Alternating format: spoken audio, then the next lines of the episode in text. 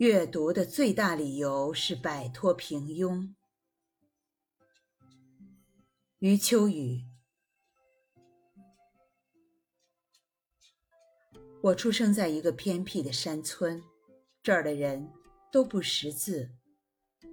妈妈从外面来了，她是这儿第一个识字的人，此后办起了识字班、学校。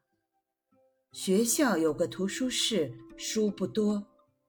老师定下一个苛刻的制度：要写一百个毛笔小楷，才可借得一本书。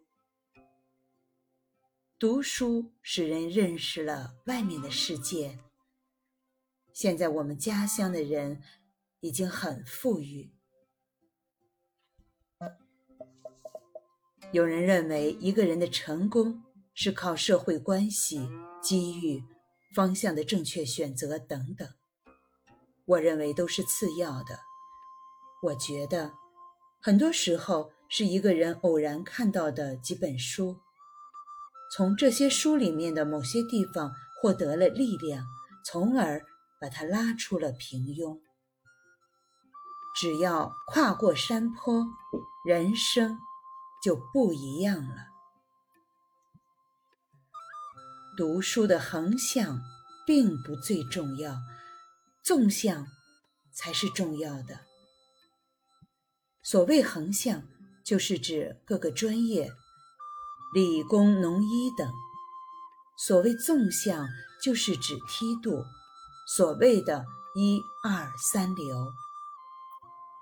各学科的最高等级都是合在一起的。像爱因斯坦去世前。有人问他，感到最遗憾的是什么？他说的不是再也不能研究相对论了，而是说再也不能欣赏莫扎特了。从事什么专业并不重要，关键是要找最高等级，要寻找山顶。山顶也许永远不会到达，但光辉。会一直照耀着你。阅读的最大理由是想摆脱平庸。一个人如果在青年时期就开始平庸，那么今后要摆脱平庸就十分困难。何谓平庸？平庸是一种被动而又功利的谋生态度。平庸者。什么也不缺少，只是无感于外部世界的精彩，人类历史的厚重，终极道义的神圣，生命含义的丰富。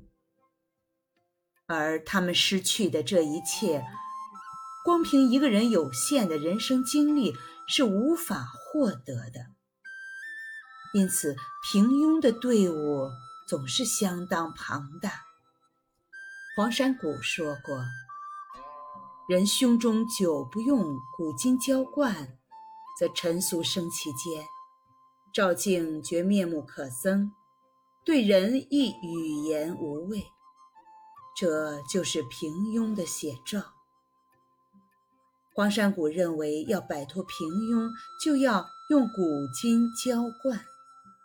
只有书籍能把辽阔的空间。和漫长的时间浇灌给你，能把一切高贵生命早已飘散的信号传递给你，能把无数的智慧和美好对比着愚昧和丑陋一起呈现给你。区区无耻之躯，短短几十年光阴，居然能驰骋古今，惊天伟地。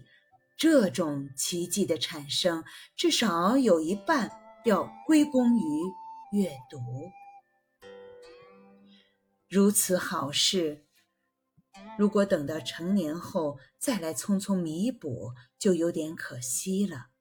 最好在青年时就进入，早一天就多一分人生的精彩，迟一天就多一天平庸的困扰。青年人稚嫩的目光常常产生偏差，误以为是出身、财富、文凭、机运是有的人超乎一般。